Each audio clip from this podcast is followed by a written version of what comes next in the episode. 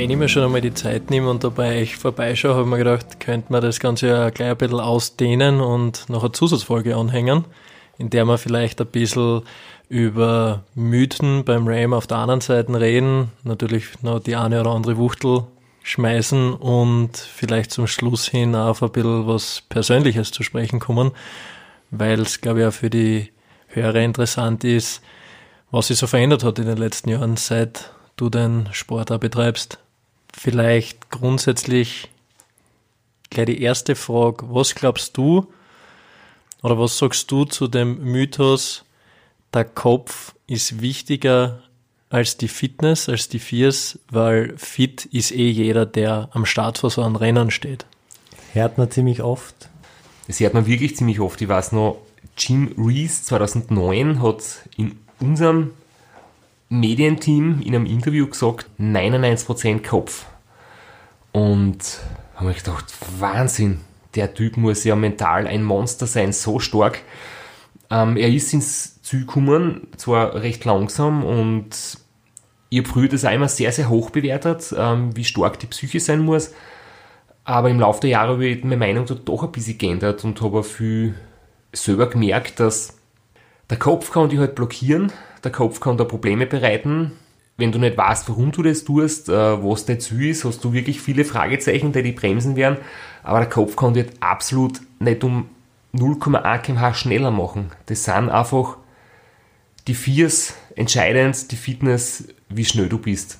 Man hat das, glaube ich, ganz gut gesehen, bei, wenn wir uns das Diagramm anschauen von den Durchschnittsgeschwindigkeiten der Rams, dass es gegen Schluss hin oder einfach ab einem gewissen Punkt im Rennen relativ parallel abfällt. Also die Leistung, die Geschwindigkeit, das lässt relativ gleich nach. Da kann man nicht sehr viel noch außerholen zum Schluss. Aber man kann am Anfang sehr viel verlieren, wenn man nicht von Anfang an Gas gibt es ist eigentlich ganz ernüchternd, wenn man, wenn man weiß, wie viele Emotionen da drin stecken, welche Hochs und Tiefs das gibt, welche anderen Faktoren mitspielen. Schlussendlich siehst du diese Statistik, die Auswertung über acht Tage und irgendwie folgt das alles einer mathematischen Formel. Am Anfang will man es nicht wahrhaben, weil man ja so kämpft und alles gibt, aber es folgt trotzdem einer Kurve. Du kannst am Schluss einfach nicht mehr schneller werden. Und das kannst du noch so sehr wollen. Es wird nicht mehr schneller. Na, du bildest das nur ein, weil ich denke mir am Schluss oft da, es ist ein Wahnsinn, mit, welchen, äh, mit welcher Geschwindigkeit ich da jetzt unterwegs bin. Das kommt mir so schnell vor, weil ich so müde bin und, und die Wahrnehmung so langsam wird. Aber in Wirklichkeit bin ich nicht mehr schnell. Und ich kann mich erinnern, der Rainer, unser Team schon früher, der hat das einmal ganz schön gesagt, ähm, der Kopf muss sagen, warum du fährst, aber der Körper sagt, wie schnell du fährst. Und es gibt jetzt natürlich viele ähm, Mentaltrainer, die das wahrscheinlich anders einschätzen, weil sie natürlich ihre eigenen äh, Fähigkeiten als Coach oder so in den Vordergrund stellen.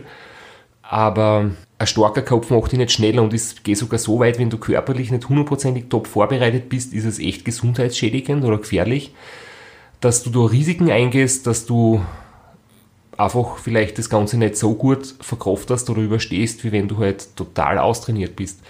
Das Bittere ist nur, der körperliche Weg, um sehr viel zu werden, dauert einfach länger. Für das gibt es keine Abkürzungen, dass du mental stark wirst und dich auf das Ziel fokussierst. Das geht äh, mit der richtigen Einstellung oder vielleicht mit der Hilfestellung von außen in ein paar Sessions, in ein paar Sitzungen und du bist, ja, ob es ein Psychologe ist, ein Mentalcoach, ähm, du bist dann vielleicht am richtigen Weg. Vielleicht ist, wird das auch einfach nur falsch transportiert, weil die mentale Stärke für mich ist ja genau das. In den acht Monaten, wo da keiner zuschaut, wo du allein in deinem Keller am Ergometer sitzt und teilweise acht Stunden Ergometer-Sessions abspulst. Das ist ja für mich die mentale Stärke. In den acht Tagen während des Rennens bin ich bei dir, Sigi, das auch nicht so entscheidend. Du brauchst nicht viel Langzeitmotivation und mentale Stärke, um einfach das Training durchzustehen und auf das körperliche Level zu kommen. Das stimmt ganz sicher. Und da muss man ja dazu sagen, du bist ja wirklich ein sehr disziplinierter Sportler, also du ziehst deine Trainingsprogramm so gut wie immer durch, das du da vorgenommen hast oder das da vorgeben wird. Und ich glaube, bei der Challenge zum Beispiel, bei der Rad-Challenge 2018, da hast du ja nicht nur den Staatsmeistertitel gewonnen, sondern auch dementsprechend hohe Wattzahl hingekriegt in gewissen Stunden. Ja, die Race World Austria Challenge ist sozusagen die kürzere Version vom großen Race World Austria, wo wir rund um Oberösterreich fahren. Ähm, 550 Kilometer und da habe ich in 16 Stunden einen Schnitt gehabt von über 35 km/h und 270 Watt Leistung. Also das ist vielleicht auch nochmal ein Punkt, wo man sagt, der Mythos von Ultracycling ist nicht wirkliches Radlfahren, sondern einfach nur langsam dahin rollen und ewig lang munter bleiben. Das Wunderpunkt. ist nicht so unbedingt. Hast einen wunden Punkt erwischt einfach. Außerdem muss man sagen, für die Crew ist das ein bisschen umgekehrt. Also da ist das Ganze vielleicht ein bisschen mehr Kopfsache, weil wenn ich mir anschaue, was wir da im Schnitt pro Stunde an Zucker vernichtet haben während der Challenge. Also wir haben im Prinzip für die Challenge, die nur 16 Stunden dauert, hat gleich einkauft wie für das Rad, das dann wirklich drei Tage dauert. Aber es ist nicht viel überblieben. Also wir haben da, wir haben uns da immer wieder überwinden müssen, dass wir dann auch wirklich dementsprechend viel Duplo essen, wie wir gekauft haben. Ja, da haben alle äh, ihre Grenzen ausgelotet auf verschiedenen, auf verschiedenem Weg. Ja, gibt nichts peinlicheres, wie mit einem vollen Pacecar im Ziel anzukommen. ich habe die letzten Jahre mir das einfach abgewöhnt, zu viel nachzudenken, warum ich mir was antue, weil die Frage muss ich klären, bevor es mit der Vorbereitung losgeht. Das war zum Beispiel ganz ein spannendes Beispiel, 24 Stunden auf der Bahn 2017 im Velotraum. Das war wirklich also ich habe beim Ram schon Sachen erlebt, die nicht so lustig waren zwischendurch, wobei am Ende des Rennens überwiegen immer die schönen Erlebnisse und die, die positiven Erinnerungen. Auf der Bahn war es anders. Da habe ich zum Glück nicht gewusst, was auf mich zukommt. Und ich habe einfach in der Zeit zum Glück nicht nachgedacht. Ich bin wirklich 24 Stunden gefahren, wie ähm, ich habe es geschafft, meine Gedanken abzustellen. Ich habe mir im Vorfeld überlegt, warum will ich das? aber ich hätte nicht gewusst, dass das so brutal wird und ich glaube, das ist auch etwas, was ich gelernt habe im Laufe der Jahre, dass ich nicht mehr nachdenke während dem Rennen, sondern die Zeit davor ist eh genug Zeit zum Grübeln und im Rennen tue ich es dann einfach oder im, bei den 24 Stunden auf der Bahn äh, habe ich es einfach gemacht, ohne alles zu hinterfragen. Stimmt das jetzt oder schätze ich mich selbst ein, weil du hast ja dabei, Kogi? Na, das stimmt. Ähm, und ein wesentlicher Faktor, der auch dazu beitragen hat, dass du nicht so viel drüber nachdenkst, wie lange du da jetzt schon fährst und so weiter, glaube ich, war der, der Punkt, dass du praktisch so überfordert warst von dem, von den ständigen Kurven und die ist so schlecht waren von den Stahlkurven, dass du praktisch immer knapp davor warst, die zu übergeben. Und ich glaube, das, das hat dich einfach so hergestresst und so überfordert einfach, dass du die ganze Zeit trotzdem weiter Radl gefahren bist, ohne jetzt groß an, an andere Sachen denken zu können oder dir, dir darüber irgendwie bewusst zu werden, wie lang dauert es noch und ja, im Endeffekt muss man sagen, es haben ja andere schon aufgegeben deswegen, weil es einfach so zart ist. Und da hat man schon gesehen, dass du das körperliche Level top halten kannst, aber eben trotzdem dann das Fünkchen noch mitbringst an Disziplin und an Durchhaltevermögen, um das dann auch wirklich ins Ziel zu peitschen.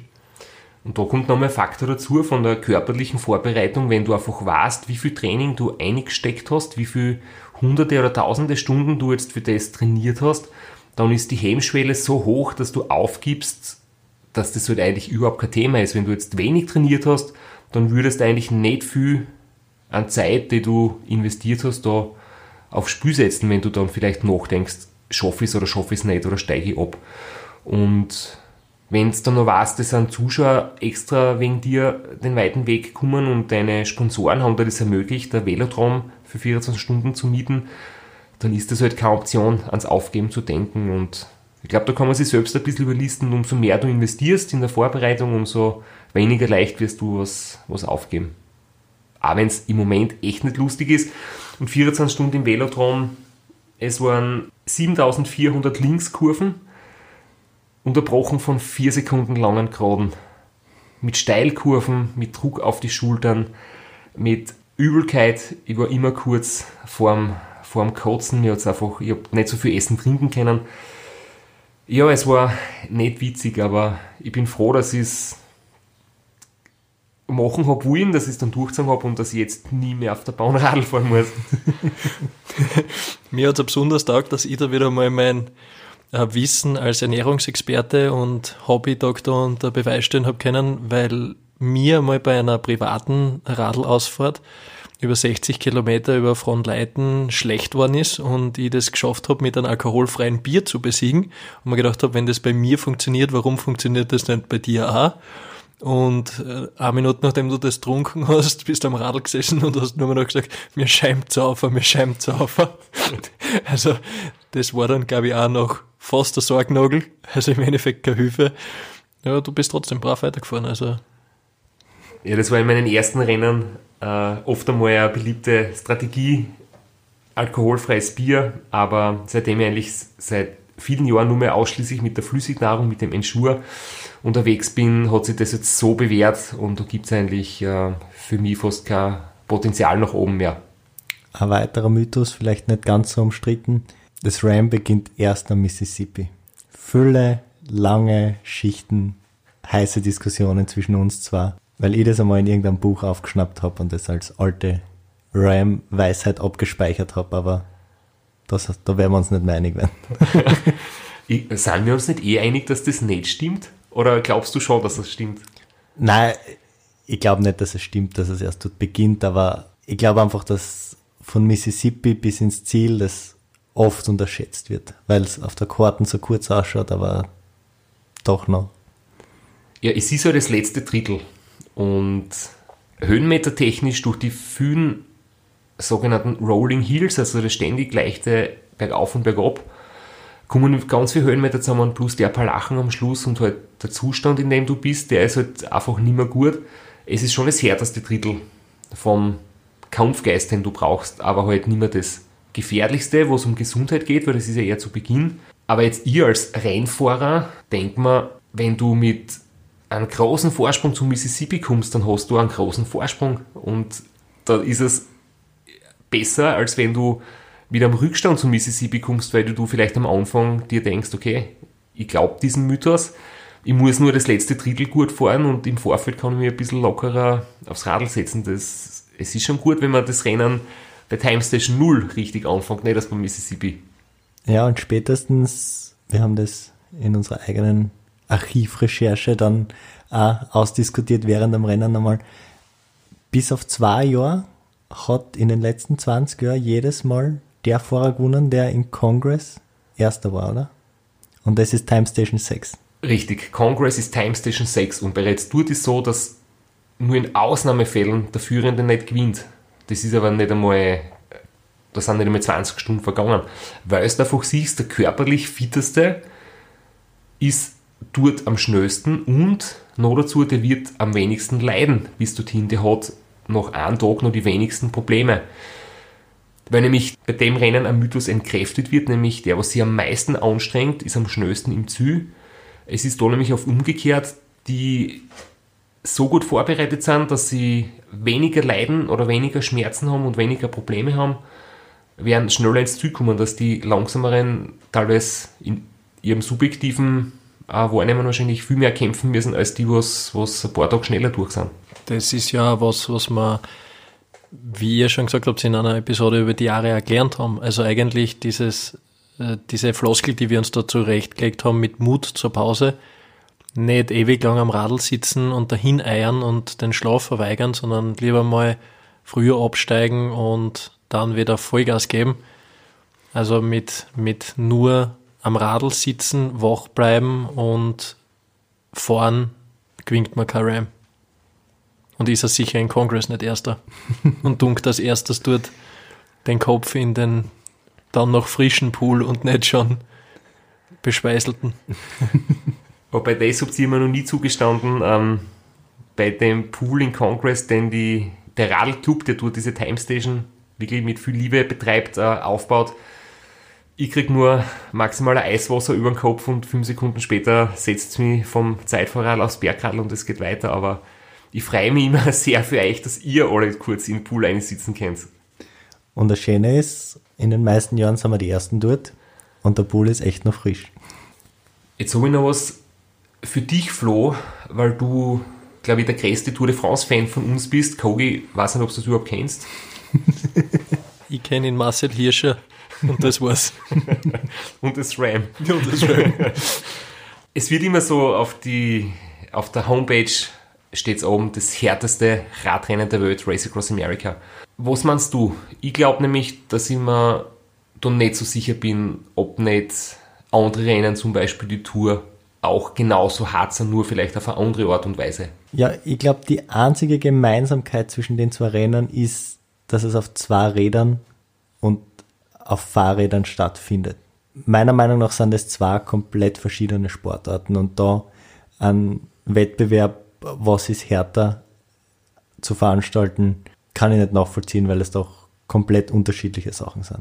Es gibt einen einzigen, der das beantworten könnte, der ist tatsächlich die Tour de France und das Ram gefahren. Der lebt aber sehr zurückgezogen und gibt keine Interviews.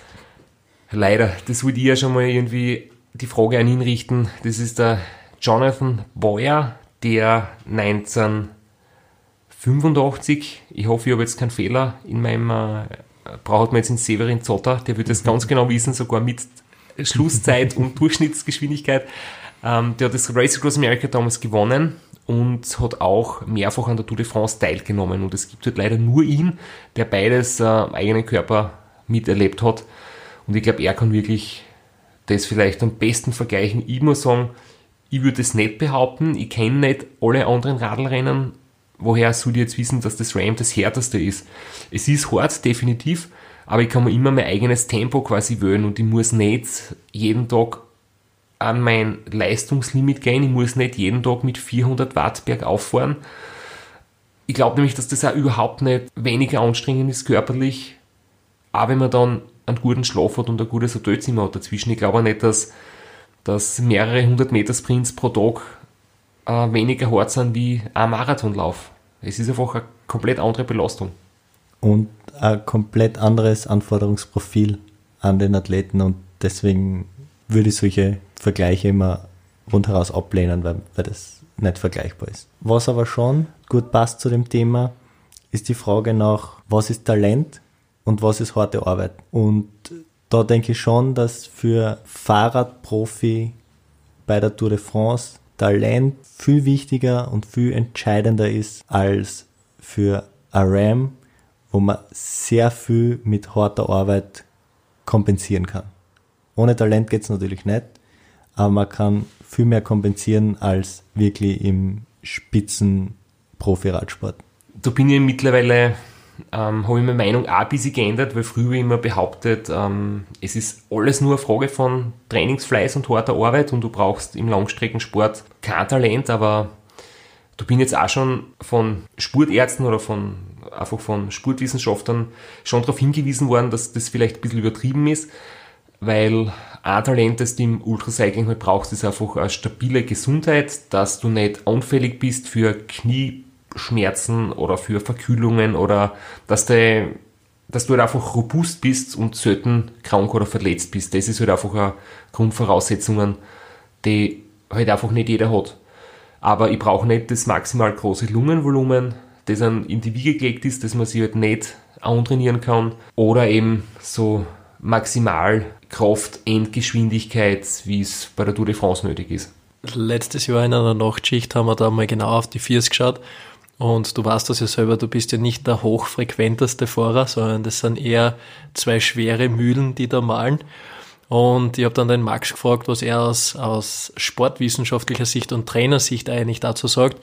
Und er hat dann eben gemeint, dass du eigentlich mit diesem Fahrstil prädestiniert bist für die Ultrastrecke, weil es sehr kraftsparend ist und dafür sehr gut funktioniert und wahrscheinlich mit diesem langsamen Gemale bei der Tour de France oder ähnlichen Rennen eh untergehen würdest. Ja, ja, das äh, stimmt definitiv. Alles, was für mich im Training über 8 Trittfrequenz ist, das stresst mich unglaublich, das macht mich fertig. Also wenn, wenn ich mit 9 Trittfrequenz fahren muss, bin ich koordinativ so schnell müde. Da kann ich lieber mit 400 Watt und, und 80 oder 70 Umdrehungen fahren, das geht dann wahrscheinlich sogar fast länger. Aber na, was, was schon geht, ist Einzelzeitfahren, also zum Beispiel King of the Lake bin ich immer wieder dabei oder eben kürzere Amateurzeitfahren in, in Österreich.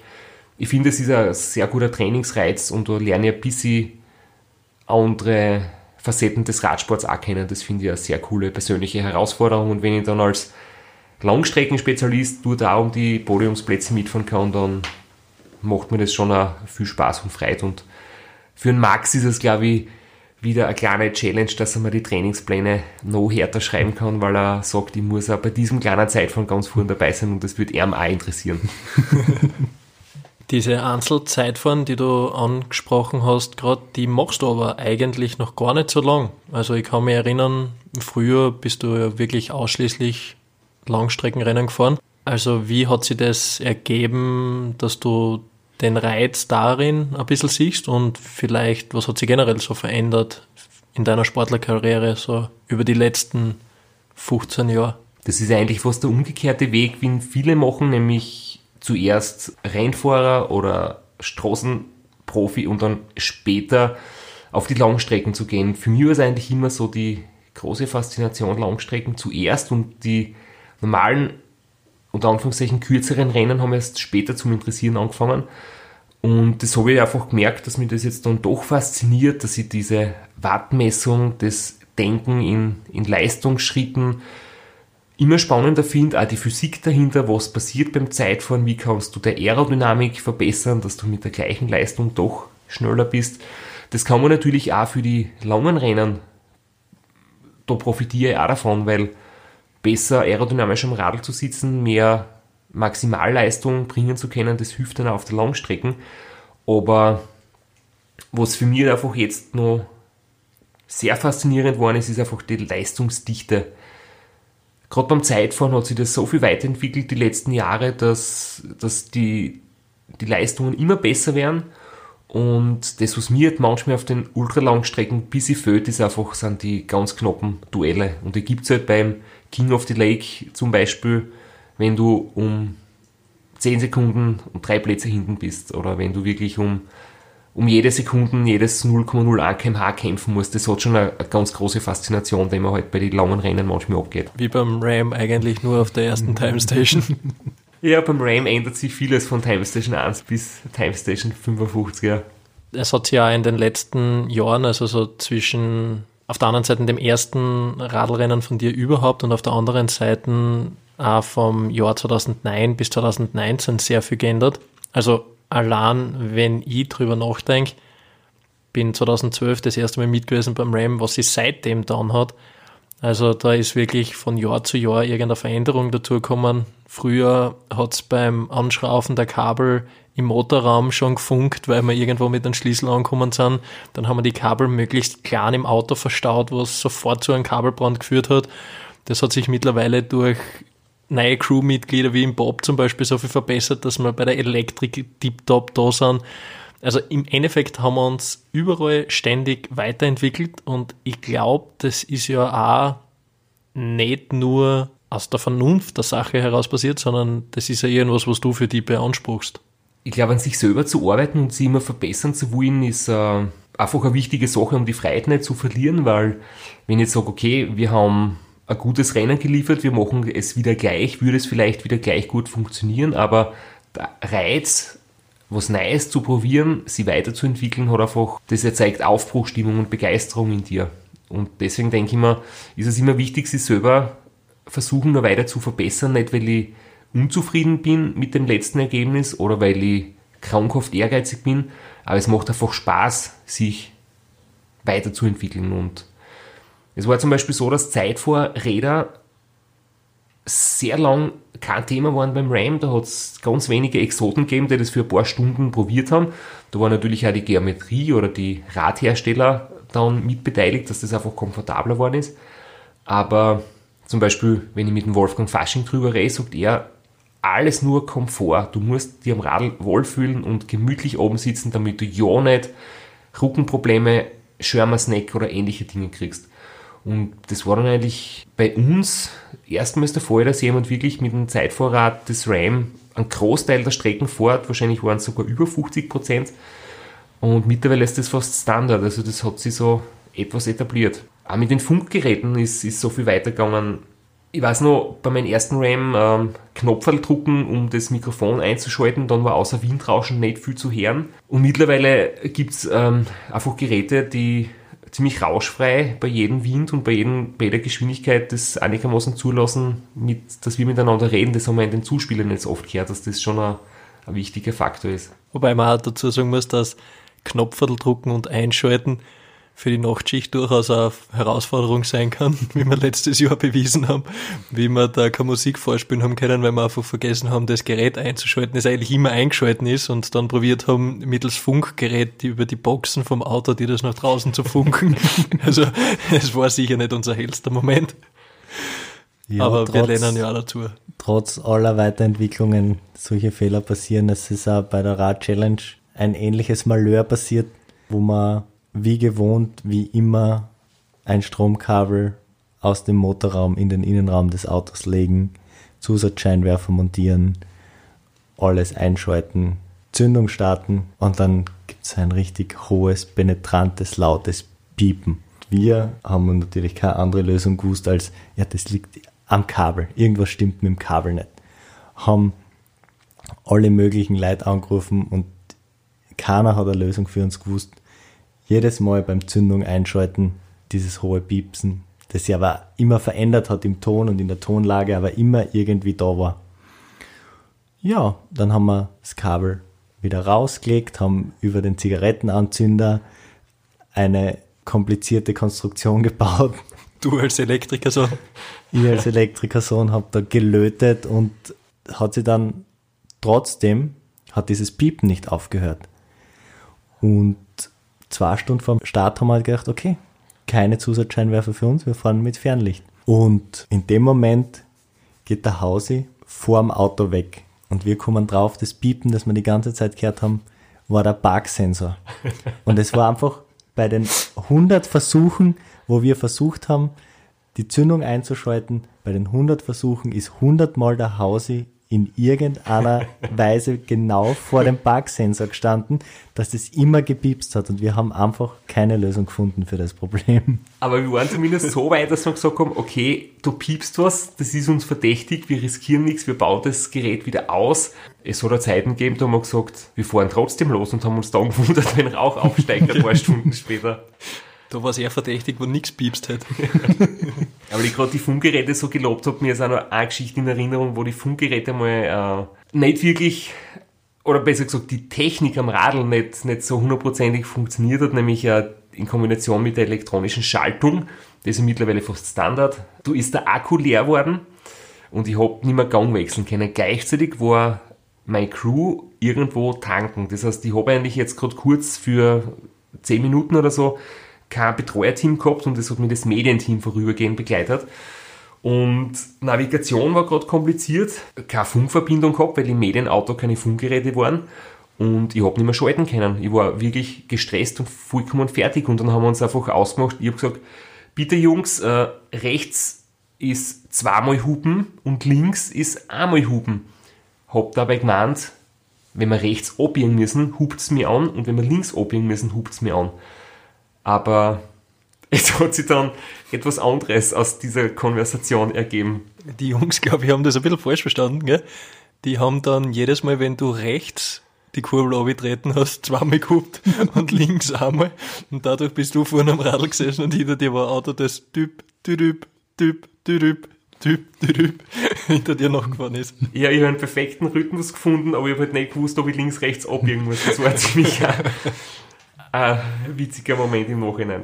Ja, die Hubnavigation aus den Frühzeiten des Ultrasports, da habe ich mir auf meinem ersten Gockelmann auch so versucht und es hat natürlich hinten und vorne nicht funktioniert. Das ist zum Glück ist man da inzwischen weiter. ja, weil ja nicht immer sicher ist, dass das Auto hinter dir das einzige ist, das gerade hupt. Wenn vielleicht viel Verkehr ist, dann kann schon passieren, dass man mal drei Runden im Kreisverkehr fährt, statt irgendwie aufzubiegen oder so. Ja, oder vielleicht will man ja nur wen grüßen oder so, das kann ja immer alles passieren.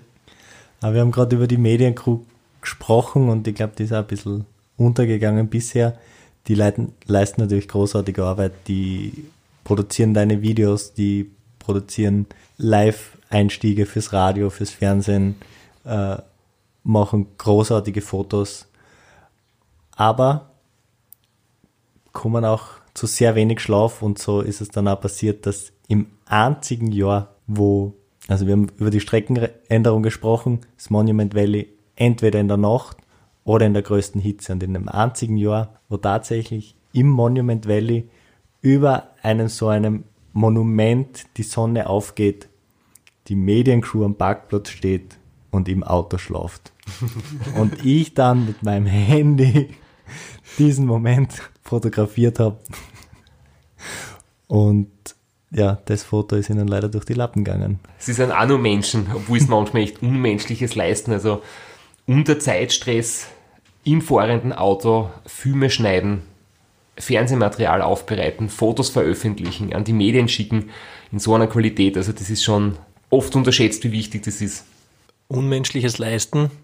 Es fragen mich immer sehr viel Leute, ob du überhaupt noch ein Mensch bist. Was für ein enormer Typ du eigentlich sein musst, vor allem psychisch und mental, dass du das alles so durchziehst. Ich sag eigentlich immer über die, und das glaube ich kann man mit Stolz behaupten, dass du die über die letzten Jahre auch durch deinen Erfolg nicht wirklich verändert hast, zumindest nicht negativ. Also du bist weder abgekommen, du bist nach wie vor sehr bodenständig. Ich würde sogar sagen, gelassener geworden. Also ich bin jetzt keine elf Jahre dabei, aber ich bin inzwischen schon fünf Jahre dabei. Und auch die persönliche Entwicklung in den fünf Jahren war spannend zu sehen. Also du warst ja nicht zerfressen vom Ehrgeiz, aber doch ein bisschen verbissener und inzwischen, wir haben vorher über 2019 geredet, wie dann dieser Druck von dir aufgefallen ist, dass es unter acht Tagen nichts mehr wird. Diese Lockerheit und diese Gelassenheit, die kommt, glaube ich, mit dem Erfolg und der Erfahrung in den letzten fünf Jahren. Die habe ich schon gemerkt, das war beeindruckender Wandel. Was aber, glaube ich, noch immer gleich geblieben ist, das ist das Feuer, der Wille am Start und ich glaube auch so ein bisschen die Aufregung, oder? Ich glaube, die Aufregung wird nie nachlassen. Naja, die Aufregung, ich bin zwar gelassener geworden, stimmt sicher, einfach weil ich viel Vertrauen habe in, in euch und in mich und, und in das, dass ich in der Vorbereitung einfach auch schon weiß, was zu tun ist. Die Aufregung ist nicht mehr so stark, vor allem Aufregung im Sinne von angespannt sein und sie mit Vorfreude auf sowas halt hinfiebern sozusagen, ist ja was anderes, wie vor etwas ganz viel Angst oder, oder Respekt oder ein bisschen Furcht zu haben. Da ist es jetzt halt nicht mehr der Fall.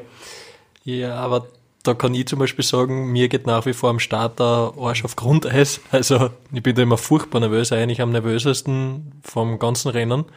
Ja, weil nach 200 Meter die erste Schlüsselpassage kommt. Ja, richtig. Zurückschalten und den Higel. Hoffentlich schafft er das. Ähm, also ich glaube, mir geht's an jeden einzelnen Rennstart so, also ich, ich wirke dort, was ich in der Hand habe, Plastikflaschen, Ducktapes und so weiter, bin komplett fertig. Ich glaube, mir geht's da ein bisschen so, wie es dir vor deinem ersten Vortrag vor Publikum gegangen ist, nur dass ich mich da anscheinend nicht weiterentwickle im Gegensatz zu dir. Ich meine, du bist ja nicht so oft Teamchef beim RAM, äh, wie man dann Vorträge macht oder so. Also du, für die ist das dann doch ganz Jahresvorbereitung teilweise auch gleich wie für mich. Du bist ja schon monatelang vorher mit Papierkram und mit Planungen und, und Leid einteilen, wer hat was zu tun, äh, wie kannst du die Stimmung hinbringen, dass wir unser Teamtreffen gut absolvieren. Du hast da schon auch sehr viel zu tun und sehr viel Verantwortung. Ich kann ja deswegen auch mit Gelassenheit ins Rennen starten, weil ich weiß, du übernimmst die Verantwortung. Ja, auch diesbezüglich hast du dich verbessert, weil inzwischen nimmst du sogar schon deinen eigenen Beamer mit auf die Vorträge, weil man weiß ja nie, wie die Gegebenheiten vor Ort sind. ja, sicher, auch dort habe ich mich, bis ich weiterentwickelt ist, haben wir der Kogen die eine Vortragssaison lang äh, gemeinsame Vorträge gemacht, bis er dann abgeworben wurde und einen Vollzeitjob ergriffen hat. Jetzt mache ich meine Vorträge wieder nur mit mir, aber ich genieße das auch schon, muss ich sagen. Ähm, oder ich finde es eine, sehr schöne Betätigung, wenn man einfach merkt, dass man anderen Leuten Motivation geben kann, dass man erzählen kann von seinen Erfahrungen, äh, wie wichtig immer Rückschläge sind zwischendurch und dass es Vertrauen loslassen können, Entscheidungen abgeben ganz entscheidend ist, immer wieder die Ziele zu setzen und einfach, wenn man dann Rückmeldungen kriegt von Leuten, die sagen, hey, ich habe mir den Vortrag angeschaut, das ist total inspirierend, was du machst und ich habe mir selbst ein Ziel gesetzt, ein Radl gekauft, lebe wieder gesünder, habe ein, ein, Berufsziel vor Augen, das ich jetzt verfolge. Also das ist für mich dann schon auch wieder ganz eine, eine schöne Sache, wo ich einfach merke, dass das, was ich da mache, hat vielleicht doch mehr Sinn, als wie nur einen sportlichen Erfolg zu erreichen, sondern einfach auch andere Leute wirklich zu berühren oder vielleicht denen sogar was auf mit auf den Weg zu geben. Ich glaube, eins der wichtigsten Sachen ist einfach, dass man das tut, was man gern tut, nicht nur auf Erfolge aus ist, weil das macht dann auf lange Zeit auch nicht glücklich. Es ist schön, ein Race Across America zu gewinnen, aber ein glücklicherer Mensch wird man dadurch auf Dauer nicht, sondern das gelingt dann, wenn man wirklich das für sich findet, was einen Freude macht. Uns hat dieser Podcast wahnsinnig viel Freude gemacht. Wir hoffen, er hat auch euch viel Freude gemacht. Kogi, wir hoffen, es hat auch dir eine Freude gemacht, zu uns zu kommen. Ja, sehr. Wir bedanken uns herzlich bei der Podcast-Werkstatt für die Produktion, für die Idee, für den Push, dass wir auch tatsächlich das durchziehen mit dem Podcast. Vor allem für die Überzeugungskraft, die war ja anfangs, wo ich die Anfrage gekriegt gar nicht so begeistert. Ich dachte, naja, Podcast, ich weiß nicht so recht, traue mich nicht drüber. Und dann habe ich ihn Flo gefragt, du, du hörst das oft Podcast, was meinst du? Glaubst, könnte es gelingen, wenn ich da vom Rain was erzähle? Und du hast dann gesagt, naja, zu zweit sind Podcasts immer besser, ich hätte eh Zeit, wenn du den brauchst. also für das wollen wir uns bedanken, dass wir überzeugt worden sind, dass wir das machen. Wir haben uns wirklich bemüht. Wir waren sicher nicht immer perfekt. Wir haben uns oft am Oben gedacht, bah, wir hätten noch das und das sagen können. Wir haben dort was vergessen. Aber das ist ja jetzt das Spannende an dem Format. Man nimmt was auf und was man in dem Moment sagt, das ist es. Was liegt das Big? Wir würden gern weitermachen mit dem Podcast. Bitte gebt uns Feedback. Sagt, ob wir weitermachen sollen, wie wir weitermachen sollen sollen wir einfach nur das Rootbook 2019 vorlesen mit unseren Kommentaren und Anmerkungen? Sollen wir über aktuelle Projekte 2020 sprechen, über sportliche Ziele 2020? Gebt uns Feedback, nutzt dafür in Straps seine Kanäle auf Facebook, Instagram, seine Webseite und benutzt den Hashtag Sitzfleisch. Der wird ganz groß. Der wird mindestens so groß wie dein Hashtag E Yavui.